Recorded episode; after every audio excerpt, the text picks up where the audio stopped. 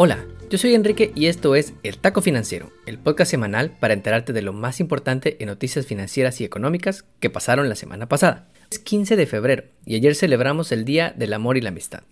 Y si fuiste de los más de 140 millones de personas que como yo regalaron una tarjeta a sus medias naranjas, espero que te haya ido muy bien el día de ayer. Y para que sigas quedando bien, te traigo este nuevo episodio para que se lo mandes a él o a ella, porque los que comen tacos juntos se quedan juntos. Como primer taco, Disney publicó sus resultados trimestrales más recientes, logrando un número de suscriptores que esperaba lograr en 5 años y mostrando que el nuevo normal al que llegaremos después de esta pandemia será, sobre todo, digital. Como segundo taco, ¿a qué edad aprendiste en casa sobre el manejo del dinero? De acuerdo con diversos estudios, los niños definen sus hábitos futuros en el manejo del dinero a los 7 años. Y hoy te traigo algunos consejos y ejemplos de varias startups que quieren ayudarte a que tus chamacos se pongan las pilas desde chiquitos en el manejo de los dineros. Antes de comenzar, la semana pasada tuvimos una entrevista buenísima con Silvia Elliott, representante de mercados multiculturales para Mass Mutual. Platicamos sobre su historia, sobre su transición de la mercadotecnia a los servicios financieros para ayudar a la comunidad hispana y hasta de su comida mexicana favorita. Si te gustó la entrevista, compártela con tus amigos y danos el mejor regalo de San Valentín. Silvia está comprometida a ayudar a nuestra comunidad y ofreció sesiones gratuitas para ayudarle a los paisanos a planear sus finanzas. Su información está disponible en nuestras redes sociales para que la puedas contactar. Cada mes te presentaremos a un hispano o hispana de la comunidad que tienes que conocer y ya estamos cocinando la siguiente entrevista hasta el estado de California. Sobre los recientes aperitivos económicos de la semana pasada, lo que más llamó la atención fue el segundo impeachment de Trump, que fue discutido toda la semana en el Congreso. Esta vez por incitar a una insurrección el pasado 6 de enero en el Capitolio, donde desafortunadamente cinco personas perdieron la vida. Como todos esperábamos, los demócratas no juntaron los votos suficientes. Necesitaban 17 senadores republicanos para poder lograrlo y solo juntaron a 7 demostrando lo mucho que a los senadores republicanos les importa quedar bien con el ahora expresidente Trump para seguir ganando elecciones. Por el lado del nuevo paquete de estímulos, se espera que el proceso dure cerca de un mes y que pueda firmarse por el presidente Biden alrededor del Spring Break. Aun si los republicanos no lo apoyan, hay un procedimiento legislativo llamado Reconciliation. No tienes que saber los detalles, lo importante es que este le permitiría al gobierno aprobar la ley aún sin el apoyo de los republicanos. Hablando de la pandemia, los casos nuevos siguen bajando, lo cual es súper buena noticia. El número de casos diarios en el mundo anda por ahí de los 400.000 diarios, 10% menos que la semana pasada, y casi 45% menos que los peores días del mes de enero. Aquí en los United pasamos de casi 250.000 contagios al día en los peores momentos a menos de 100.000 en los últimos días. Finalmente, la vacunación en números totales llevamos ya más de 170 millones de personas con la primera vacuna, de los cuales cerca de 50 millones están aquí en Estados Unidos. Pero visto como porcentaje de la población, el campeón es Israel, porque allá más de 70 de cada 100 personas ya tienen al menos la primera inyección. Estados Unidos tiene más población, por lo que lleva como porcentaje un monto menor, lleva apenas del 15 de cada 100. Y en Latinoamérica el mejor país es Chile, con casi 2 millones de vacunados o uno de cada 10 chilenos. México tristemente lleva como 730 mil vacunas. Apenas ayer se anunció un cargamento enorme que viene desde la India, pero no es ni siquiera un millón de vacunas disponibles. Ojalá se apuren. De acuerdo con el WEF o World Economic Forum, si consideramos todas las vacunas aprobadas y las que actualmente se encuentran en pruebas, el mundo podría producir más de 12 mil millones de dosis. Esto es suficiente para cubrir literalmente a todos, pero con el enorme reto de logística y distribución. Pues esto implica un esfuerzo de dos a tres veces el programa mundial de vacunación de la UNICEF. Y con la capacidad de cargamentos por aire 60% por debajo de los niveles históricos, porque casi nadie está volando ahora, con razón muchos vienen a Estados Unidos a vacunarse. Ahora sí, comencemos con el episodio.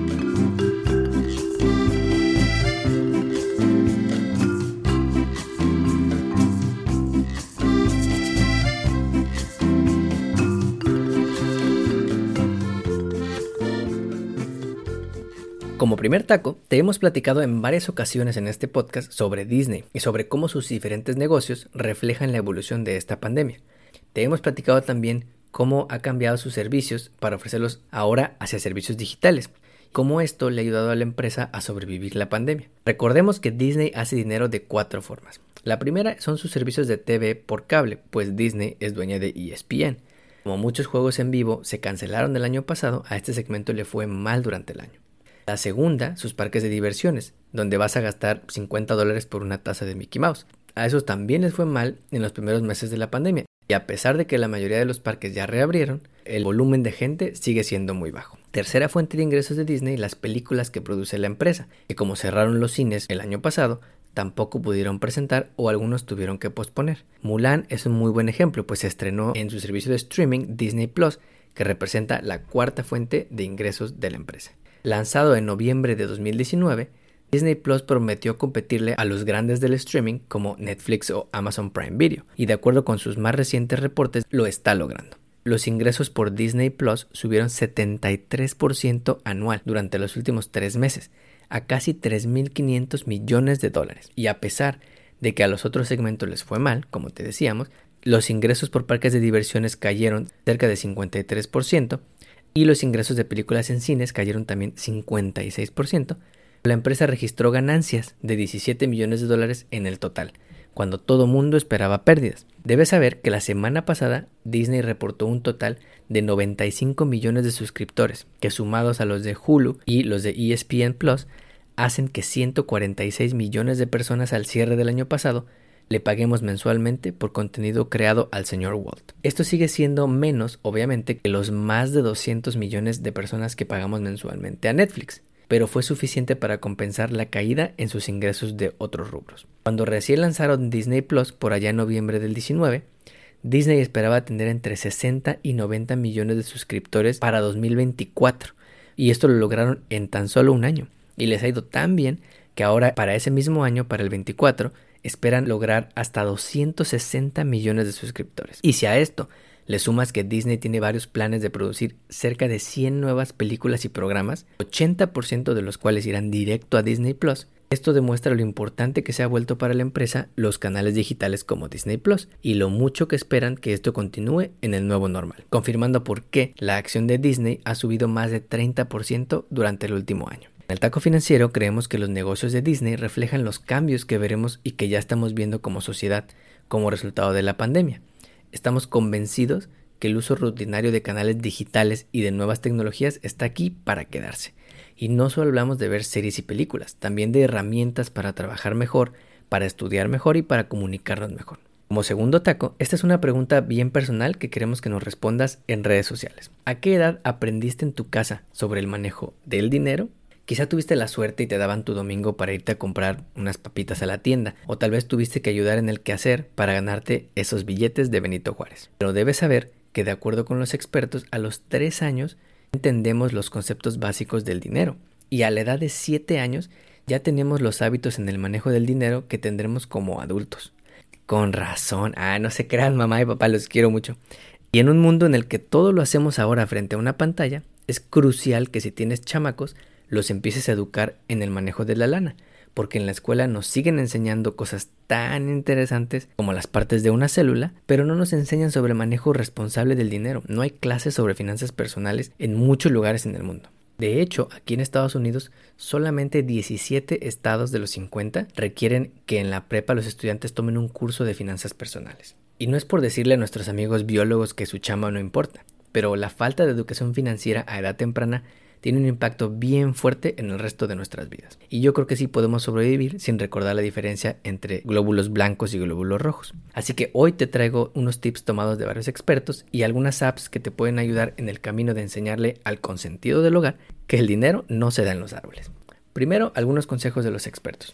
Uno que vi recientemente es del periodista financiero Jim Brown de CNBC, que sugiere enseñar a hablar del dinero con juegos bien sencillos, algo como un atínale al precio con los niños, pero con artículos que tienes a la mano. Por ejemplo, ¿cuánto cuesta una botella de agua? ¿50 centavos? ¿Un dólar? ¿10 dólares? ¿Cuánto cuesta un boleto de cine? ¿Cuánto crees que pensaría tu hijo que cuesta? ¿15 dólares? ¿5 dólares? ¿50 dólares? Si te fuiste al cine VIP. ¿O un iPhone? ¿Cuánto cuesta? ¿10 dólares? ¿100 dólares? ¿1000 dólares? De esta forma, según el autor, les ayudan a los niños a entender el valor relativo de los bienes que normalmente consumimos o usamos día a día. Otro consejo que da es como le hacían mis papás, no dar a sus hijos dinero gratis. En mi casa, por ejemplo, me daban un domingo si nos portábamos bien y ayudábamos con los trastes o con algo del que hacer. Creo que esto era más para que no fuera un desastre de grande, pero me ayudó a entender la idea de trabajar y recibir una compensación a cambio. Y sobre las apps que pueden ayudarte a enseñarle a los pequeños sobre el dinero, hay tres que vi recientemente que te pueden interesar. Disclaimer obvio, yo no he usado ninguna de estas apps, pero recientemente fueron recomendadas en un sitio llamado Crunchbase, una plataforma de startups innovadoras alrededor del mundo. La primera se llama Goal Setter. Fundada en 2015 por allá en Nueva York, esta startup te permite conectar tu banco y agregar miembros de la familia para que juntos ahorren automáticamente para metas comunes, como un viaje o algo que quieran comprar a través de retiros automáticos o completando los centavos que le faltaron a ese 20 frappuccino caramel macchiato para el dólar completo. ¿Es gratis? Parece que sí, pero en su sitio web dicen que te invitan a pagar lo que creas que es justo. También dicen que te permiten darle a tus hijos un domingo siempre y cuando pasen unos mini exámenes de educación financiera, lo cual te puede ayudar a generar conciencia a los niños desde que son pequeños. La segunda se llama Step y fue fundada en 2018 en California. La empresa te ofrece una tarjeta de débito para los adolescentes que puedes ir monitoreando para darle su domingo y con la que pueden hacer compras sin usar efectivo, ahora que todos somos touchless. Lo interesante es que dicen que te ayudan a construir tu crédito desde pequeño, pues funciona como una secure card con el límite de crédito que tú le pongas. Cada compra que hace tu hijo, ellos usan los fondos que pusiste para pagarla entre comillas y reportarla a los buros. La última app es una app llamada GoHenry, que fue creada en 2012 del otro lado del charco, en Reino Unido. Lo que ofrecen ellos es una app con una tarjeta de débito con controles parentales, en la que además puedes ofrecerles una lanita extra por hacer quehaceres o alguna otra actividad, así como le sean mis papás, pero sin tecnología, con puro cash. Lo raro de esto es que te cobran una mensualidad de 3 a 5 dólares por usar el app y mantener la tarjeta. Un consejo adicional que te damos en el taco financiero es desde que puedas intentes agregar a tus hijos como un usuario adicional en alguna de tus tarjetas de crédito. Algunos tienen límites mínimos de edad, pero la mayoría de los bancos nacionales no tienen límite de edad y te permiten agregarlos desde que son chiquitos. Habla con tu banquero para saber más detalles. Esto, combinado con una educación financiera desde temprano, hará que tus hijos no tengan que empezar de cero cuando acaben el high school y tengan una preocupación menos en su vida adulta. Resumiendo el menú de hoy, Disney supera sus propias metas de suscriptores y muestra que en el nuevo normal lo digital será el pan de cada día. Enseñarle a los niños educación financiera es crucial para su futuro y hoy en día existen opciones para enseñarle a tus hijos usando la tecnología. Como taco de pilón te traigo una frase buenísima de nuestro amigo Brent Hyder, presidente y Chief People Officer de Salesforce, el gigante en el manejo de las relaciones con tus clientes o CRMs a nivel global. Muestra cómo la pandemia está cambiando para siempre las formas en que trabajamos. En una publicación de la semana pasada en el blog de la empresa, Brent habló de sus recomendaciones para crear el mejor ambiente de trabajo y dijo la siguiente frase. Un espacio de trabajo envolvente ya no se limita a un escritorio en nuestras oficinas. El día laboral de 9 a 5 está muerto y la experiencia de los trabajadores va más allá que mesas de ping pong y snacks. ¿Y tú qué opinas? No olvides suscribirte a este podcast donde quiera que lo escuches y ponerle 5 estrellas. Nos ayudas mucho a llegar a más gente y que más gente encuentre este contenido valioso. Recuerda que estamos en Facebook, Instagram y Twitter como arroba taco financiero. Nos vemos el próximo lunes.